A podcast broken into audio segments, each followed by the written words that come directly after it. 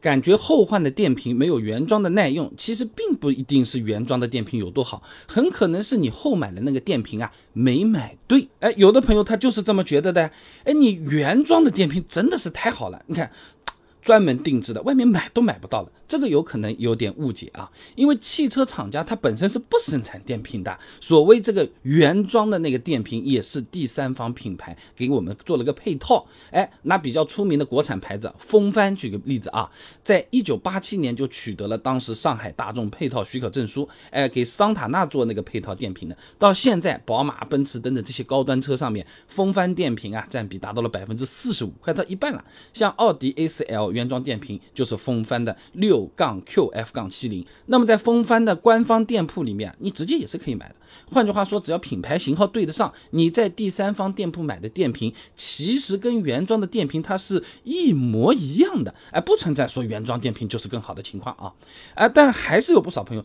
你不要前面讲道理，我确确实实就是这么个感觉。这后面换的电瓶真的就是没有我当初车子买来原装的那块耐用。那这个到底又是怎么回事情呢？那最直接的就是遇到了黑心商家了，给你换上去的那个电瓶它就不是新的，翻新的。那。这种情况比较少，但也不是没有啊。呃，某猫投诉平台上有个案例的啊，消费者呢在某养车平台换了一个瓦尔塔银标电瓶，结果呢只用了一个月就出问题了。后面呢电瓶拆下来才发现啊，这电瓶没防伪码的，做工呢也很差，怀疑可能是翻新电瓶。哎，这翻新电瓶的技术门槛它不高的，哎，可能这个电解液换一换，极板再弄个新的，然后反复充放这么整整几次，哎。他当新的卖了，甚至再黑心点的，手机都没有给你重装系统啊，外面换了个手机壳，直接就卖给你了，差不多就这个腔调了啊。那有些朋友可能要说了，哎，我是在旗舰店官网买的，这种不可能是翻新的吧？哎，但是感觉也是没有原装的耐用啊。哎，这种情况啊，哎，比较大的概率是这个电瓶的规格或者参数没选对。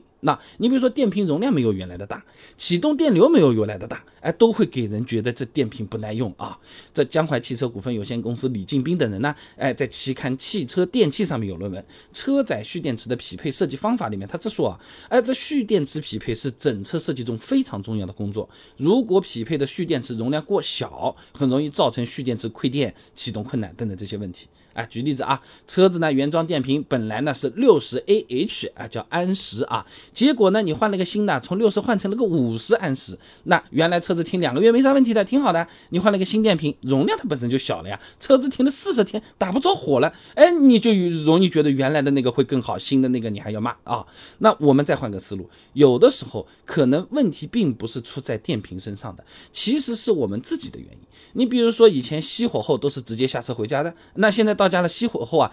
还要听个歌，待个半小时，压力实在是太大了。只有在车里才属于我自己的空间啊！我我回过神来了，我再上去了。你天天这么来嘛，那当然会影响电瓶寿命的了啊！啊，刘宏卫发表在期刊《山东工业技术》上有论文《延长电动汽车蓄电池寿命的策略叹息》里面，他有提到啊，这熄火状况下长时间使用车内电气设备会破坏蓄电池的正常使用，降低它的使用寿命。建议车主在车子熄火状态下使用电气设备。时间呢低于三十分钟，当然你如果偶尔这么来一下，那那不车子不会原地爆炸，第二天发不起来啊，问题不会那么那么的大啊。那最后一种可能性，哎，就是有可能啊，